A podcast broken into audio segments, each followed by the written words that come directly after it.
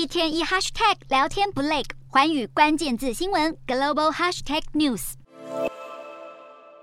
保加利亚的国会大选投票在二号结束。根据盖洛普出口民调，前总理巴里索夫领导的政党获得百分之二十四点七的第一高票，胜选成为第一大党；而前总理佩特克夫的政党则拿下百分之十八点八的选票，位居第二。佩特克夫已经承认败选，巴里索夫的政党以微弱优势拿下胜利，代表接下来要筹组联合政府的谈判将会相当困难。何况巴里索夫的竞争对手指责他在过去长达十年的统治中任由贪腐蔓延，都会成为他寻求伙伴的阻碍。而巴里索夫自己谈到执政挑战，形容国家加入欧元区是当前的头号问题。巴里索夫表示要坚定站在欧盟跟北约这一边。然而，在这个两位数通膨的艰难时期，长期的政治动荡可能会破坏保加利亚在二零二四年加入欧元区的雄心壮志。随着乌俄战争演变，推动生活成本高涨，保加利亚这场不到两年内的第四次选举，让政府稳定的希望充满了忐忑不安。